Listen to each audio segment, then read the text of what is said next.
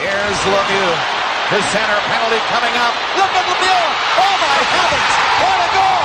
What a move. Lemieux.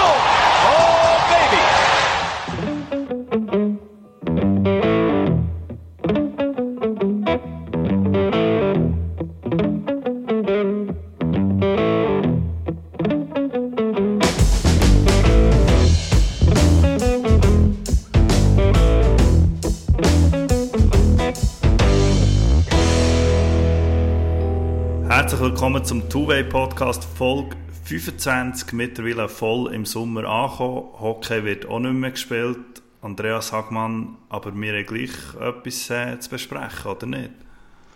Ja, ich glaube, Hockey ist unterdessen fast eine ganz Jahr Sportart, habe ich das Gefühl. Also es gibt eigentlich immer etwas zu bereden, auch wenn es Sommer ist. Und eigentlich für mich ist es eh schon ewig das Hockey. Darum bin ich froh, dass ich mit dir darüber reden kann. Sonst äh, hätte ich irgendwie nicht so mehr viel Sinn in meinem Leben. Nein, nicht ganz so schlimm. Aber Das wäre also dann nicht gut.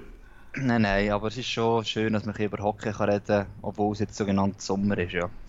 Also gut. Ähm, dann legen wir doch gleich los. Zuerst richten wir den Blick ein über ähm, Atlantik auf Nordamerika.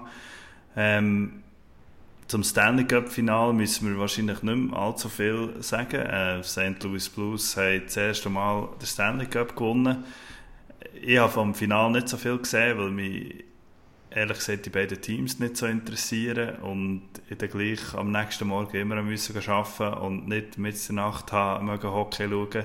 Hast du mal etwas gesehen von diesem Final?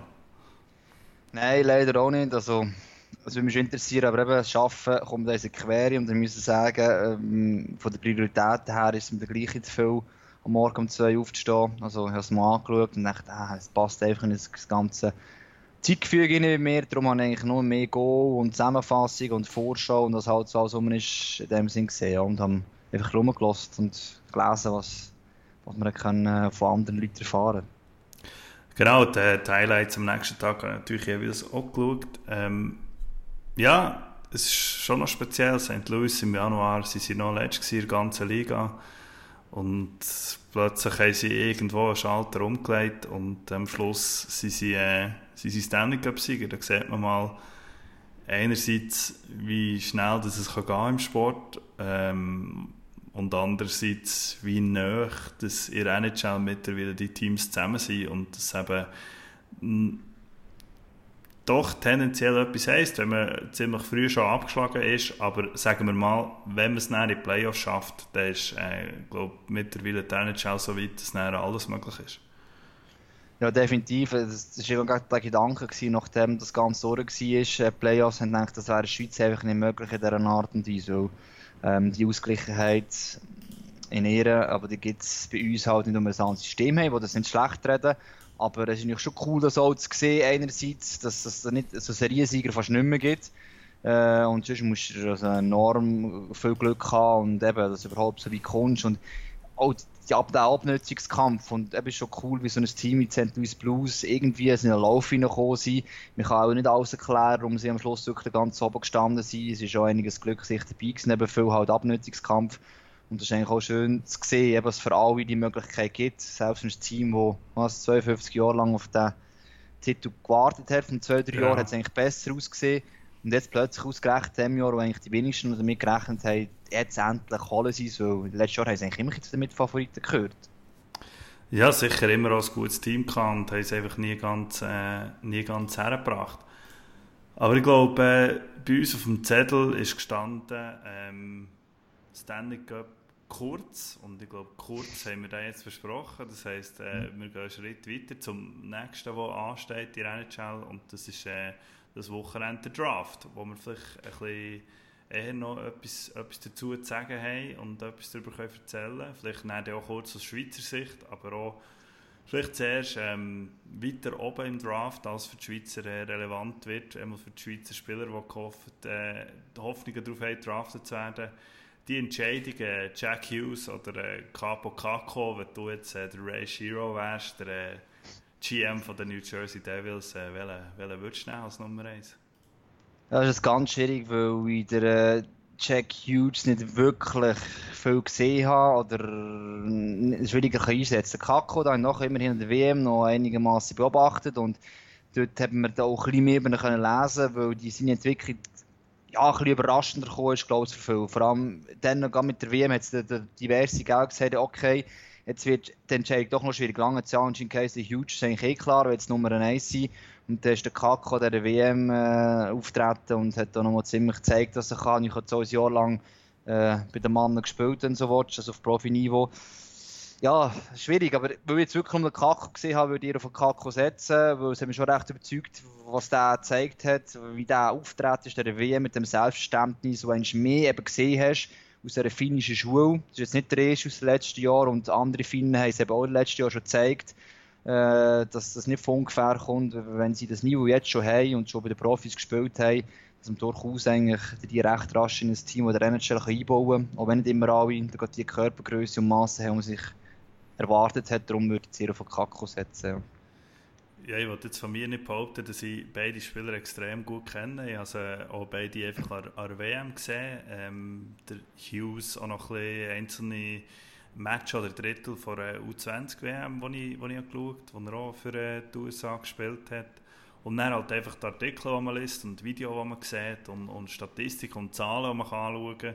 Und ähm, ich würde doch am Schluss eher den Hughes nehmen. Ich glaube, äh, was ich so gesehen habe und was man liest, ist, sie sind nicht weit auseinander.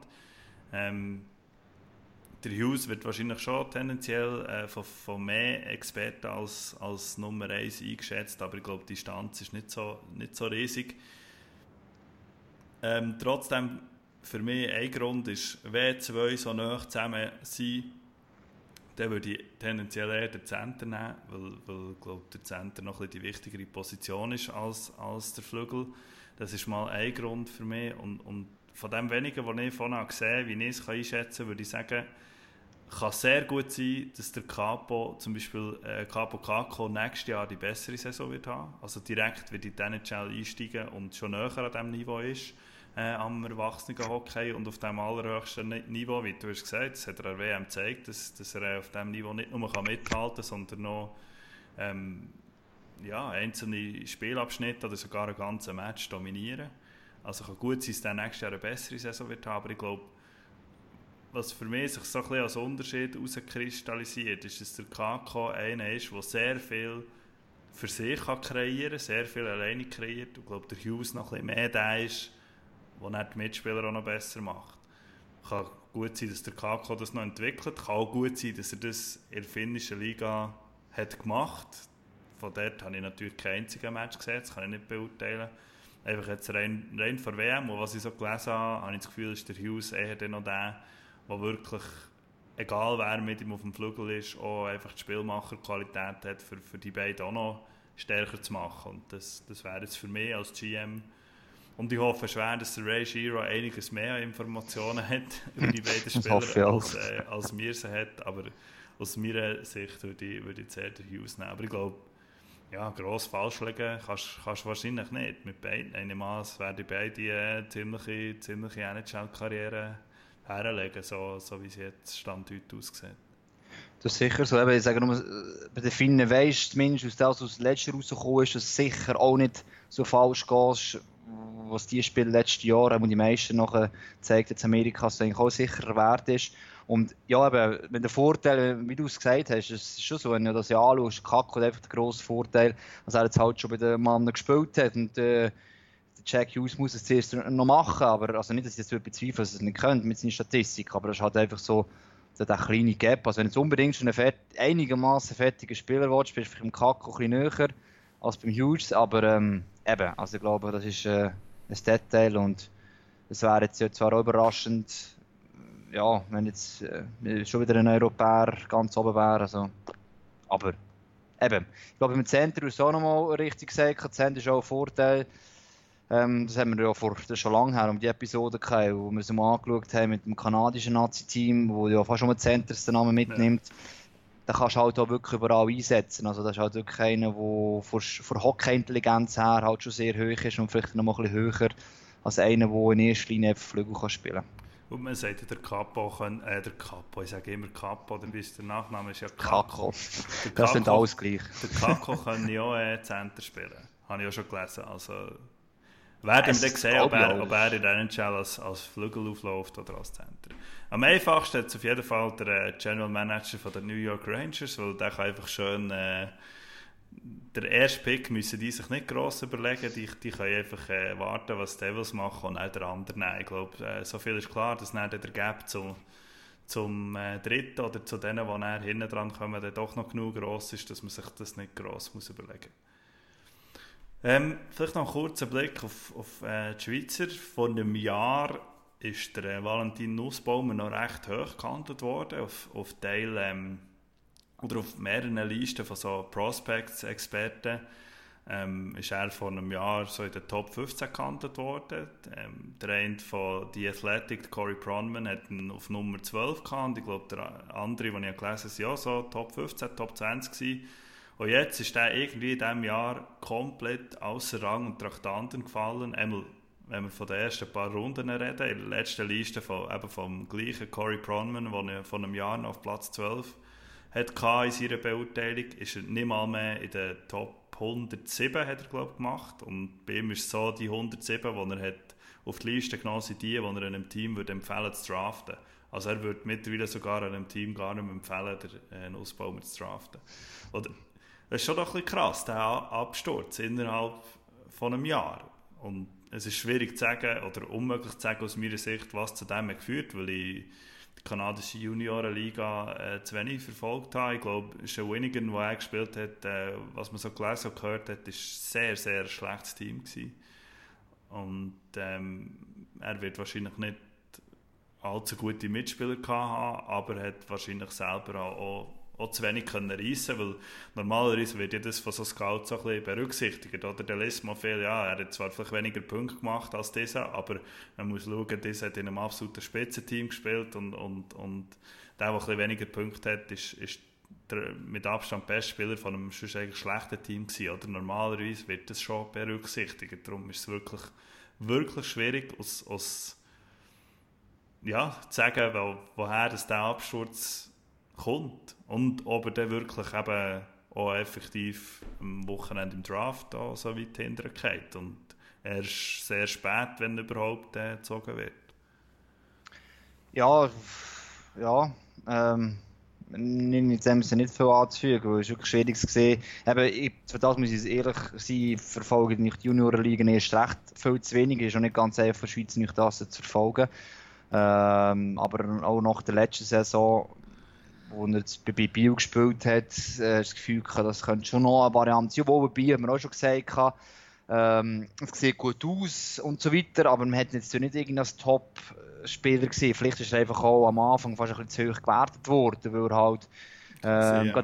den Einstieg bei den Profis bei Bio eigentlich sehr gut gemeistert hat. Viel besser, als man halt vorher ihn niemals bewertet hat und das hat ihn vielleicht aufgestoßen. Und jetzt, wenn er auf Amerika übergegangen ist, hat er gemerkt, eben, dass er halt einfach vielleicht einen guten Anfang hat, aber es halt einen gewissen Bereich in dem Sinn ja, ein bisschen fehlt.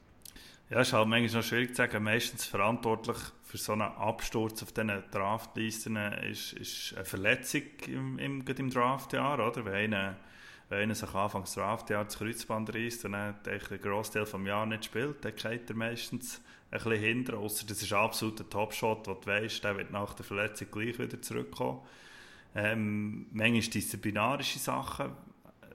Äh, ist jetzt bei ihm, glaube ich, beides nicht der Fall gewesen. Man hat einmal nie etwas gelesen, dass, dass er, also verletzt ist er, glaube ich, nie schlimm gewesen und, und auch disziplinarisch ähm, hat man nie etwas gelesen. Emily hat nie etwas gelesen, dass er, dass er da irgendwie negativ wäre aufgefallen Darum wird es sicher interessant. Ich, ich habe das Gefühl, drafted wird er, wird er letztendlich schon werden, aber wahrscheinlich äh, deutlich weiterhin als, als auch er selber. Und der Agent und die Familie wahrscheinlich ursprünglich äh, hat gedacht oder noch vor einem Jahr gedacht, wo sie, wo sie das Abenteuer ähm, CHL auf sich genommen Ja, aber es ist halt nicht immer eine Garantie. Es ist die Frage, ob noch ein Jahr das Spiel hat bleiben, aber andererseits, das Spiel hat er die Rolle nicht nie bekommen. Jetzt, eben, das ist vielleicht auch ein Mitgrund, jetzt hat er halt eine prominente Rolle bekommen und ja, die äh, Vereine haben gesehen, die anderen, okay, ähm, er hat zwar in einem Profiteam mithaben aber er hat in dem Sinne nicht müssen dort äh, Verantwortung übernehmen und ja, das ist ein, kann sein, dass es zum Verhängnis geworden ist, dass er irgendwie äh, vielleicht doch noch hat jemand anderes müssen können Verantwortung übernehmen. Bio hat sie nicht bekommen. Jetzt hat er es probiert, ist nicht so gegangen, offensichtlich, wie er es wollen. Aber äh, andererseits, ich glaube, es ist äh, gleich noch nicht einfach jetzt alles schlecht. Eben, wir wissen es ja mit den Rankings. Äh, einerseits ist es ja auch noch eine Einschätzung und es gibt auch immer wieder Spieler, die auch von tiefer Rankings am Schluss der NHL kommen. Oder späte Picks. Also Detroit ist schon lange dafür bekannt gewesen. Äh, Hauptsache späte Picks am Schluss aber gleich dann noch irgendwelche Weltstars rausgebracht hat. Ähm, ja, aber es ist sicher so, dass er sich da hart, dass äh, vielleicht ist es auch für ihn nicht gut, dass er weiss, er muss härter mehr arbeiten. Offensichtlich ist es nicht ganz so einfach, wie ich mir das mal vorgestellt habe. Ja. Ja, dass er sich das jemals vor, einfach vorgestellt hat, ja. würde ich auch noch sagen. Sicher nicht, aber... Ähm, ja, aber gesagt, äh, du, du hast es gesagt, der Draft heisst, äh, heisst eh noch nicht, äh, heisst eh noch nicht viel. Für Teams ist es halt manchmal gleich noch wichtig, wenn sie, oder im, im, im, im Standing innerhalb von einer NHL-Organisation ist halt schon noch wichtig, wenn, wenn du Nummer 1, äh, oder, also erste Runde oder zweite Runde drauf bist, aber grundsätzlich, eben, wenn, du, wenn du gut genug bist, äh, dann, dann schaffst du so auch dorthin, wo du herkommen wenn du in der sechsten Runde bist, bist drafted worden. Es gibt genug Beispiele. Grundsätzlich sollte man den Draft sowieso abschaffen, weil ähm, ja, dass 17-, 18-Jährige nicht dürfen auswählen wo dass sie arbeiten quasi, ist eigentlich, äh, glaube ich, sonst in keiner Industrie der Fall und ähm, im Sport ist das anscheinend, wird das so toleriert. Ja, ist halt das andere, was wir vorher halt besprochen haben. Das ist vielleicht auch ein Mitgrund, dass die Liga halt sehr ausgeglichen ist, der NHL. Durch das sehr spezielle und eigenmächtige System. Und andererseits, das, ich weiß nicht, ob es schon immer so war, aber man hat das Gefühl, es häuft sich eher mal, als die Agenten oder Spieler sich dann noch wehren, weiter zu spielen. Jetzt gerade auch bei Edmond Neulers, der finnische Name, es ist... Puljujärvi. Puljujärvi, genau, wo es gesagt hat, ja, ob es rauskommt, ob es stimmt, ist immer eine andere Frage, aber zumindest jetzt geheißen, äh, bei Edmond Noel Spielerin nicht mehr, sonst ging zurück auf Finnland, als man so probiert, noch machen, Druck zu machen auf einen Trade. Aber eben, viele, viele Möglichkeiten hat Spieler eigentlich aus Nordamerika nicht, wenn sie dort spielen müssen, halt schon das Team kommen, von dem sie gezogen worden sind. Ja, es ist auch so, der Wind trägt auch so ein bisschen Sachen Restricted Free Agents, oder? Hat man letztes Jahr mit dem Neulander gesehen, aber auch der, die Option, die er hat, ist einfach nicht spielen und ob das ob das schlau ist auf, auf längere Zeit, ja, wird, wird man dann bei ihm noch sehen, oder? Im Moment letzte, sicher nicht so schlau gewesen, glaube ich. Ja, die letzte Saison kann man glaube ich nicht so beurteilen, oder? Mhm. Eben, äh, wird jetzt interessant, wie er, wie er in der nächsten Saison zurückkommt, oder? Ich glaube, bei WM hat er schon gezeigt, dass er nicht komplett vergessen hat, wie man Hockey so. Aber ähm, eben, ja, es ist extrem, äh, ist extrem schwierig als, als Spieler. Für, früher, ich glaube, der, der Eric Lindros hat, als er als Nummer 1 drafted worden, von den Quebec Nordics gesagt, der hat es ich nicht spielen und ist dann, und ist dann äh, traded worden. Also der hat es effektiv geschafft und darum ist er dann bei Philadelphia gelandet. Ich glaube, einem von den nach wie vor grössten und bedeutendsten Trades der NHL-Geschichte. Aber der hat wirklich als Nummer 1 Pick gesagt, ja, nein, auf dort muss ich nicht her. Und wäre wahrscheinlich auch nicht gegangen, aber da haben sie dann wie keine andere Wahl gehabt, als, ihn, als ihn zu traden. Eben, du musst dann noch den Gegenwert entsprechend haben und das ist jetzt auch so, Teuler sagen, bei dem Finn, ich meine, ich sage jetzt einfach, der Finn, der Name ist schon wieder weg, aber äh, also nicht richtig aussprechen, aber eben, der Gegenwert muss auch noch stimmen, logischerweise, ich meine, ein Verein wäre auch blöd, wenn er einfach sagt, okay, ja, ja, du kannst nicht mehr anders her, weil willst du selber gleich irgendwie weiterkommen. Das ist so. Das so. Äh, apropos weiterkommen, wenn wir schon bei der NHL sind, ähm, schauen wir doch noch schnell nicht ähm, Draft Prospects an, sondern zwei, drei Situationen vielleicht von, von unseren Schweizer NHL-Spielern. Äh, der Timo Meyer zum Beispiel, der möchte eigentlich gehaltsmässig gerne ein bisschen weiterkommen und äh, in Zukunft ein bisschen mehr verdienen. Er ist einer von diesen Restricted Free Agents, wo, wo ähm, auf einen Vertrag wartet. Das heisst, ähm, verhandelt darf er eigentlich nur mit den San Jose Sharks, also das Team äh, behaltet äh, das Recht an ihm. Und das heisst, entweder bleibt er bei den Sharks oder eben macht es wieder Nylander und, und äh, sagt, ja nein, ich warte einfach mal und, und wir schauen. Oder der ähm, ist immer noch das Thema von diesen Offersheets, oder, was immer wieder jeden Sommer davon geredet hat, aber es eigentlich in den letzten Jahren nie mehr hat gegeben, weil GMs das einfach nicht als, als Mittel brauchen. Offersheet heisst, ein anderes Team kann am Meier ein Vertragsangebot machen und wenn er das unterschreibt, das ist meistens noch ein entscheidender Punkt, äh, wenn er das Offersheet unterschreibt, dann können die San Jose Sharks auswählen, ob sie quasi den, das Vertragsangebot wollen matchen also ihm genau diesen Vertrag geben oder ob sie wollen, ähm, den Meier ziehen und eine gewisse fix festgelegte Kompensation an Draft-Picks zurückbekommen, die definiert ist anhand der, Höhe des Vertrags.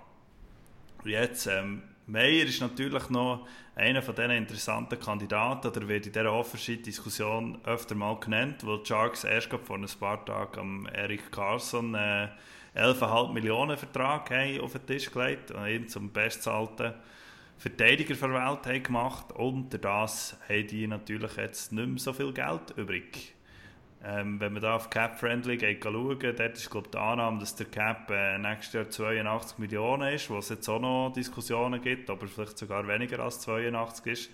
Jedenfalls heisst es dort, sie haben noch 15,3 Millionen ähm, Cap Space momentan. Jetzt klingt das nach Uhren viel, aber auf der anderen Seite muss man schauen, wer da alles noch keinen Vertrag hat. Das ist einerseits Joe Pavelski zum Beispiel, der ist ja einfach nur Captain von diesem Team. Äh, Joe Thornton, äh, der Nyquist, den sie geholt fraglich, ob sie den behalten oder nicht, aber der hat auch noch keinen. Donskoy, Finn, ähm, das sind alles unrestricted Free Agents, die irgendwo her können. Und dann sind es eben der Meier und der LaBank, die ähm, restricted Free Agents sind. Und dort könnte es schon noch interessant werden, falls wirklich ein anderes Team einem, äh, Meier so ein Angebot macht, ähm, ob die Sharks da würden nachziehen Ja, eben, vor allem, wenn er halt jetzt, man soll sagen, die Sharks haben ja nach der ersten zwei Saisons vor allem, man hat dann schon mehr erwartet, es ist endlich die Durch Durchbruchssaison gekommen von ihm, also sie sich in eine Zwickmühle, oder einerseits, er nochmal so eine halbabtige Saison gehabt wie 17, 18, hättest du sagen, gut, ähm, Scheisse gelenkt. Äh, da kann von mir aus niemand anders hingehen. Aber es hat eigentlich einen Durchbruch, kann man sagen, nicht nur kann man sagen, sondern definitiv geschafft, auch mit äh, 15 Punkten, 20 Playoff-Spielen. Also, äh, ja, das muss man zuerst hier alles erreichen. Und jetzt auf eine Art, weil so ihre Nummer 1 Draft war damals, ähm, finde ich, sie ist wirklich unter Zug gezwungen, dass sie eigentlich ein anständiges Angebot müssten machen müssen. Weil, ja, klar, es spielt keine Rolle, wenn er weg ist, aber äh, es ist immer eine Imagefrage und, und das mit dem Draft hat ja auch eine Imagefrage für sein eigenes Scouting-System und es ist mir auch ein bisschen stolz, wenn man einen rausbringt, den man entsprechend draftet hat. Darum ist aber die Namen eben gesagt, es ist interessant, wie das alles unter einen Hut bringt. Joe Thornton erst kürzlich gesagt, er würde noch gerne noch 5 bis 10 Jahre spielen, irgendetwas. Ähm, ob das stimmt, ist eine andere Frage. Das ist halt auch eine Legende, die das Team eigentlich verkörpert im Moment zumindest, oder nach außen trägt. Klar, der wird nicht mehr ganz so viel dürfen oder können verlangen. Jetzt sind Timo Meyer vom Alten her, das ist auch logisch. Die, sie ist schon ein bisschen älter. Aber hast du das Gefühl, wenn du das so sagst, Sharks ist so recht unter Druck und Timo Meyer kann dem eigentlich recht gelassen entgegensehen. Also am Schluss dürfte er auch äh, ich schätze jetzt mal so oder so guten Lohn haben. Wenn Sharks keinen guten bieten, wie du sagst, könnte es schon sein, dass es ein anderes Team gibt, wo das sieht und das auch sagt, hey, das ist uns wert, da geben wir gerne ein bisschen mehr. Ja, und das ist eigentlich wie die Sharks im Zugzwang. Aber eben, ob sie noch ein Match mit dem Moment ist eine andere Frage. Es ist ganz, ganz heiß, eben, ob sie wirklich auch das Gefühl haben, das ist nicht das andere, das weiß ich auch nicht. Jetzt hat er eine Top-Saison gehabt, kann er die auch gerade wieder bestätigen? Hat man das Vertrauen, dass er jetzt auf dem Niveau so weitergehen kann? Das ist nicht die andere Frage. Ja, einfach eben, für, für nochmal zu unterstreichen, von diesen Offensheets hat man schon die letzten Jahre immer wieder geredet, es hat immer wieder geheißen, das ist jetzt der Sommer von den und jetzt schädert es und, und passiert ist nie etwas. Also eben, das Jahr heisst jetzt wieder das Gleiche, weil es mhm. auch viele attraktive kann, äh, so, so RFAs gibt, oder? Äh, Mitch Marner bei Toronto ist wahrscheinlich die prominenteste Figur, auch wegen der ganzen Diskussion dort. Und ähm, es gibt aber noch andere, äh, Rantanen von, von Colorado, der eine riesen Saison hatte, oder äh, Braden Point von, von Tampa Bay, einer der besten Center der Liga. Also es hat, es hat zwei, drei, die wo, wo, wo da jetzt in die gleiche Kategorie fallen. Ähm, bei Meyer ist es so, der hat 30 Goal gemacht in Saison und eigentlich so ein bisschen seine Underlying Numbers, also Advanced Stats von den Jahren vorher, seine Schusszahlen etc., deutet eigentlich schon darauf her, dass das wahrscheinlich nicht eine einmalige Sache war, die 30 Goal, oder? dass er mit den richtigen Mitspielern das Potenzial hat, eigentlich in Anführungszeichen jede Saison 30 Goal zu schießen. Die Umsetzung ist dann noch etwas anderes, aber das Potenzial sicher ist da und das zahlst du ja auch ein bisschen. Und ich glaube, wenn man so durch die Liga schaut, also ich glaube, bei, bei 6 fährt, fährt die Zahl wahrscheinlich schon an, oder? Wo er, wo er zu gut hat, rein, rein für Leistung her. Und der, der wird sicher interessant. Also, für ihn sicher, sicher eine sehr, sehr äh, gute Lohnerhöhung wird es geben. Oder? Er war bis jetzt auf seinem Entry-Level-Deal hat nicht übertrieben viel verdient im, im Verhältnis. Oder? Und da wird es jetzt schon ein bisschen Leute im Kessel, ob er, ob er jetzt bei den, bei den Sharks bleibt oder nicht. Auf der anderen Seite muss man sicher sagen, ist wahrscheinlich sind die Sharks sicher ein attraktives Team zum, zum, äh, zum Spielen. Die spielen ein offensives Hockey, was sicher einem Offensivspieler gefällt. Ähm, es hat coole Typen im Team. Ich glaube, das San Jose-Leben ist wahrscheinlich auch nicht scheiße. Mhm. Und ähm, der, wenn ich jetzt in wäre, würde ich glaube schon auch zusammen mit meinem Agenten etwas daran setzen, dass ich dort bleiben könnte. Ja, vor allem eben, weil äh, das Team auch zu den Cup-Anwärtern gehört in den letzten paar Jahren und ich glaube, das wird sich jetzt auch nicht, auch wenn selbst einer von den anderen noch gar nicht einfach sofort ändern. Ähm, eben, wenn de, je nachdem, man kommt auch darauf an, welches Team es dir da hält, oder? Also, ja, das kommt eben auch noch darauf an. Also, da ist schon bisschen mehr, also garantierst du keine. Wir haben es jetzt sogar gesehen mit St. Louis und so, aber sagen einfach, also, grundsätzlich die Chance ist sicher nicht schlecht, wenn du dort bleiben ja. Eben, darum, was du gesagt hast, das muss man sich sicher im Hinterkopf behalten. Ähm, und vor allem die Mitspieler bleiben, die du mit ja jetzt gut zusammengespielt hast und das System und alles passt musst du zweimal fragen, willst du wirklich ein Risiko eingehen und einfach irgendwie zu einem anderen Team gehen? Es gibt auch andere Geschichten, man weiß, dass das nicht gut gelaufen ist. Definitiv. Ähm, vielleicht noch ein anderer interessanter Schweizer Spieler, der es gut kann sein, dass er schon die, diesen Sommer einen neuen Vertrag unterschreibt, ist der Romagnosi. Der hat zwar jetzt die kommende Saison noch das letzte Jahr von seinem Vertrag, aber ab dem 1. Juli darf er verhandeln mit Nashville für äh, einen neuen Vertrag zu unterschreiben. Ähm, nicht einen 10-Jahres-Vertrag, wie der Klaus Zog geschrieben sondern das ist nämlich gar nicht möglich laut dem CBA, sondern äh, bei Nashville kann er maximal einen 8-Jahres-Vertrag unterschreiben. Und er ist sicher bis jetzt mit seinen 4 Millionen eines der grössten Schnäppchen der, der Liga gewesen, äh, relativ zur Leistung, oder einmal sicher die letzten zwei, drei Saisons. Und er kann sich sicher auch auf eine saftige Lohnerhöhung freuen. Ich bin ihm gar nicht schwer davon aus, dass er nicht wird weggehen von Nashville. Ähm, er ist Captain dort, ich glaube, ihm gefällt es dort. Er wird sicher auch ähm, dementsprechend ein gutes Vertragsangebot bekommen. Ich glaube, bei Nashville ist es eher so, dass wenn sie dort einen weggeben wieder, dann wird es wahrscheinlich der Subban sein, weil ja, die anderen sind halt alles solche, die sie entweder draftet oder, oder früh geholt haben. Und der Subban hat letztes Jahr auch nicht so eine super Saison gehabt und, und hat äh, sicher einen hohen Cap-Hit. Darum habe ich das Gefühl, wird, wird der Josi bleiben. Die Frage ist jetzt eigentlich dort, was, was für eine Zahl gibt es. Wir haben vorhin vom Carson geredet, 11,5 dann kann man sich fragen, wie viel schlechter ist der Josi als der Carson, wo, wenn er auf seinem absoluten Top-Niveau ist, wahrscheinlich immer noch der beste Verteidiger der Liga ist. Bei ihm ist halt die Frage, wegen Verletzungen und etc., kann er das Level noch erreichen oder wie viel kann er das Level noch erreichen. Aber eben, wir gehen jetzt mal davon aus, der Carson erreicht sein Top-Level, hat 11,5, ist der beste Verteidiger der Liga dann ja, muss man beim Josi vielleicht schon einmal über 8 oder 9 Millionen schon diskutieren, oder? Wenn, man ihn so dort irgendwo in eine, in eine Hierarchie stellt. Ja, ich wollte sagen, es ist, glaube ich, gerade der äh, Award, das ist Nummer 6 oder 7 irgendwie von Liga gewählt worden. Ähm, und das zeigt ja schon, wo in dieser Zahlen wieder es nicht so weit weg ist äh, und zu den absoluten Top-Verteidigern der Liga gehört. Und darum, ich glaube, dass du gerade gesagt hast, 8, 9 Millionen ist, glaube ich, nicht so falsch. Also das Doppelte von dem, was er jetzt hat, so ein Minimum kommt sicher daher. Eben, wir haben das ja damals diskutiert, also der Vertrag hat er ja auch unterschrieben, weil mit seinen Hirnerschütterungen und allem nicht klar war, ja, wie geht seine Karriere noch weiter. Und damals für ihn ist es eigentlich wie ein Vertrauensbeweis gewesen. Okay, ich, gebe, ich komme einen Mehrjahresvertrag über äh, zu einem Geld, das okay ist. Und äh, für die anderen sind sie also Nashville ein ins Risiko eingegangen. Also können sie es nach ein, zwei Jahren eben wegen seiner Vorgeschichte von Hirnschüttung und so weiter einfach seine Karriere beendet gewesen wären. Und schlussendlich ja. hat Nashville da und da damals so diskutiert, hat einen sehr guten gemacht und er ist aber gleichzeitig auch dankbar, dass er es bekommen hat. Und darum bin ich aus dem Grund schon überzeugt, dass er ähm, bei Nashville bleiben Es ist ja für als Captain äh, mitunter ausziehen, wenn wir bei Cup anwärter sind bei Nashville, dass er sicher noch gerne würde beweisen dass man nicht nur in den letzten zwei, drei Jahren immer zu den absoluten Top-Anwärtern zum Titel gehört ähm, und auch denkt, die Liga während der Saison zumindest eins äh, sogar dominiert hat, sondern dass man auch wirklich den Cup kann holen kann. Und als Captain ist man halt auch vielleicht ein bisschen Verantwortung, das mitzureissen.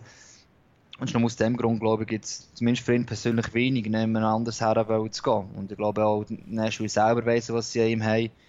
Ähm, ich glaube, wenn wir da 8, 9 Millionen reden, ich glaube nicht, dass wir komplett falsch liegen, behaupte jetzt mal, ohne zu wissen, was diskutiert wird. Ja, wäre Geht auf, jeden Fall, äh, geht auf jeden Fall wahrscheinlich ein cooler Sommer für Jossi. Heiraten, Vertrag unterschreiben für die nächsten acht Jahre für 9 Millionen. Genau. Das, äh, ja, so einen Sommer, so einen Sommer nimmt ich glaube auch noch. Das ist noch gäbig. Nachher dann eben, bist, was bist du, acht Jahre, bist du 37 und dabei ist eben so her. Wenn es super geht, macht er vielleicht noch mal ein, zwei Jahre, aber sonst eigentlich ähm, sicher. Genau, das Schaffen muss der wahrscheinlich nie mehr. Nein. Gut, ähm, ja, jetzt haben wir etwa eine halbe Stunde über den NHL geredet, viel mehr als sonst normalerweise. Und ähm, dass es nicht ganz so einseitig ist, schauen wir doch gleich nochmal ähm, auf die Schweizer Hockey führen. Ich, ich habe einen Vorschlag gemacht ähm, von ein paar Tagen, wo wir abgemacht dass wir uns treffen. Und zwar, ähm, wo der Transfer von Jan Kovar, da weiß ich jetzt eh nicht genau, wie man das ausspricht, tschechisch korrekt, ähm, zum EV Zug ist bekannt worden, nach Wikipedia gestürmt, gestürmt und wochenlanger Spekulation. Ähm, kommt er jetzt definitiv zu Zug und da ist für mich so die Frage im Kopf, wo man gereistert nach dem Transfer hat der EV Zug nächste Saison auf dem Papier das stärkste Team von äh, unserer Liga. Und jetzt äh, bin ich gespannt, was du dir überlegt hast äh, zu dieser Frage. Ja, ich muss ehrlich sein, meine Vorbereitung auf das Thema war ein bisschen bescheiden. Gewesen. Ich habe zwar angefangen, mit den Teams aufzuarbeiten, schon, die Kader da anzuschauen, zu bereinigen und so weiter. Und grundsätzlich ist es so, dass wir eigentlich die ganzen Teams ähm, äh, dank all den Transfers, während der schon gelaufen sind, ja nicht mehr viel jetzt sich ändern werden, eben mit Ausnahme eben von den Ausländern teilweise. Und ich habe jetzt Zug, bei mir von Zug bin ich noch nicht ganz angelangt bei meiner Aufarbeitung, darum ist Schon es schwierig. im Alphabet, Bist du im Alphabet ja, angefangen? Nein, jetzt hinten angefangen, also... Dann bist du aber noch wirklich nicht SCB, nein, so. der SCB habe ich schon beispielsweise, äh, ZSC habe ich schon, aber eben der EV Zug, aus EV ist, ist es eben der, bei mir ah, weiter oben in meiner... Oh, wow. Ja, eben, so geht das für mir. Ja, ist nicht immer ganz alles logisch, aber anyway, eben da bin ich noch nicht angekommen. Ähm, aber mir ist eben gerade etwas aufgefallen, äh, mit auch bei Bern haben wir darüber geredet, uh, eben nach dieser Saison und so weiter. Und wenn du das Kader anschaust, mit diesen Transfers, sieht es eigentlich auch wieder sehr stark aus. Mit einer Ausnahme, eben der Gaetan Haas. Wenn der weg ist, dann kannst du nicht einfach so äh, ersetzen beispielsweise. Aber was eben auch wieder sehr auffällig ist, beim Messi, wenn du das ganze Kader durchgehst, und das muss eben zuerst noch beweisen, es hat sehr viel ähm, Charakterköpfe, Führung gespielt drinnen.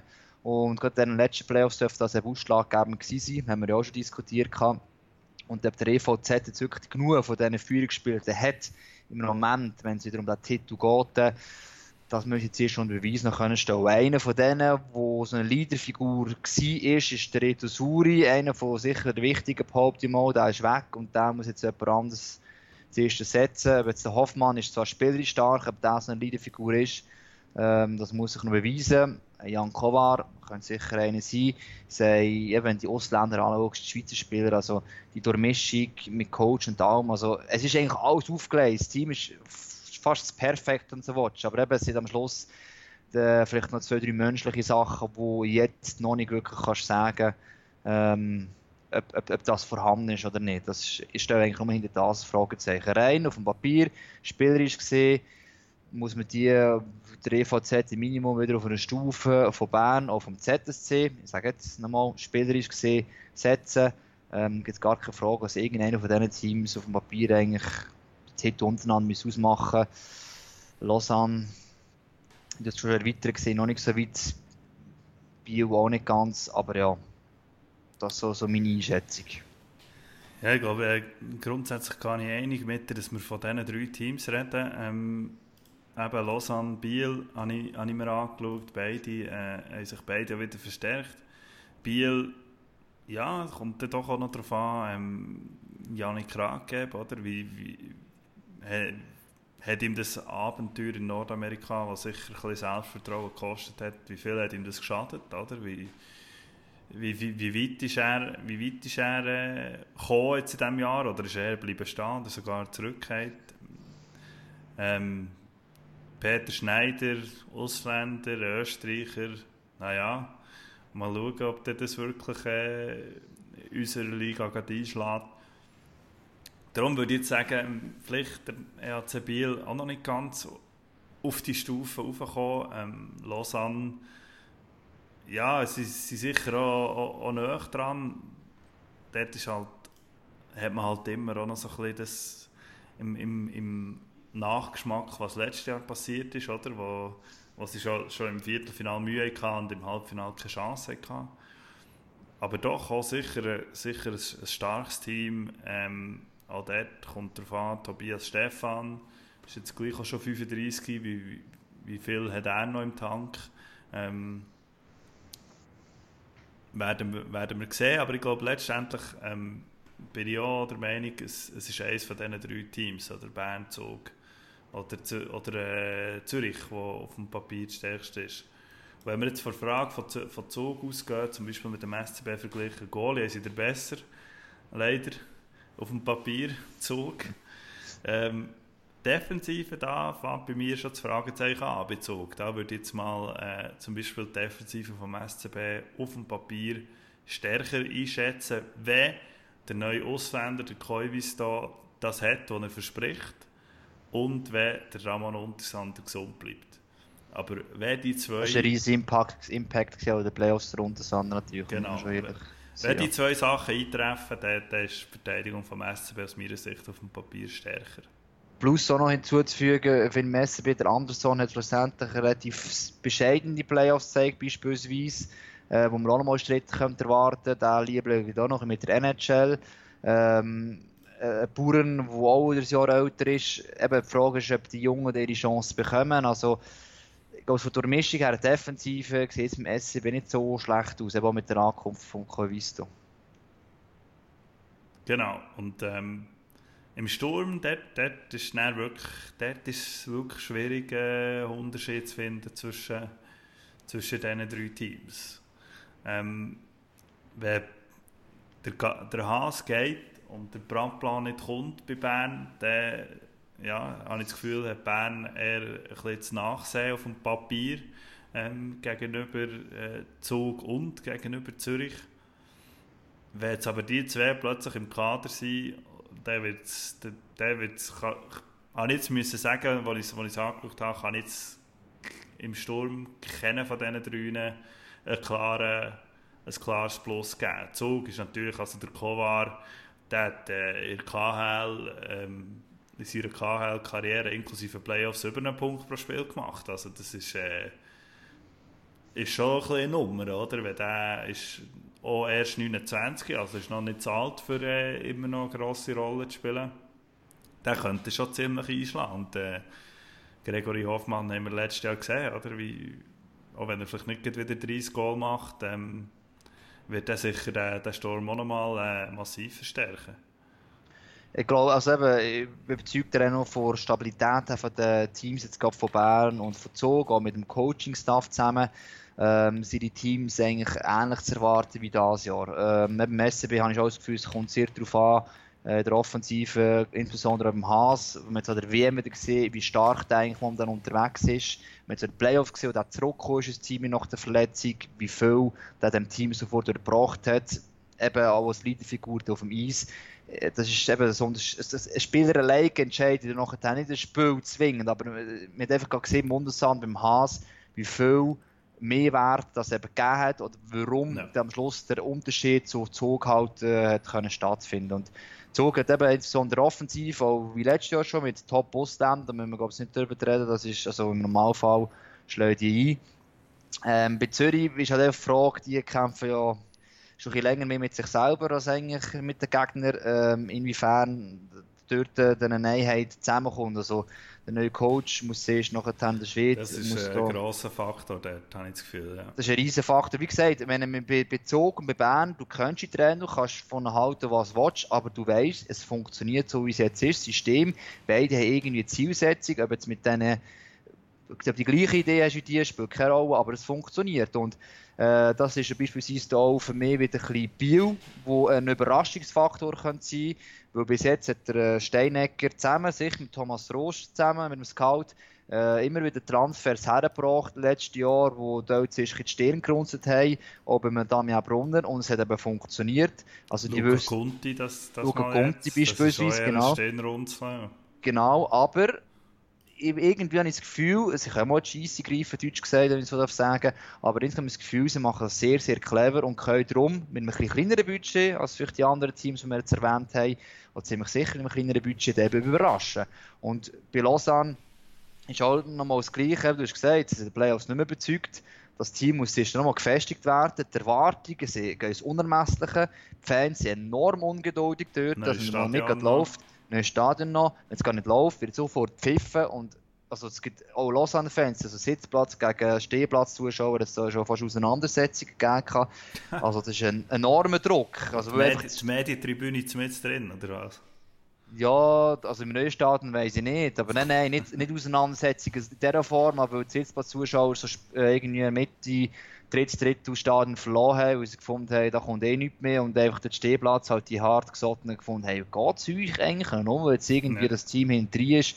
Ähm, und haben sie auf auspfeifen, eigentlich die eigenen Zuschauer gegenseitig. Es zeigt einfach die Spannung in diesem Verein. In. Es ist also die Erwartung ist so enorm dort.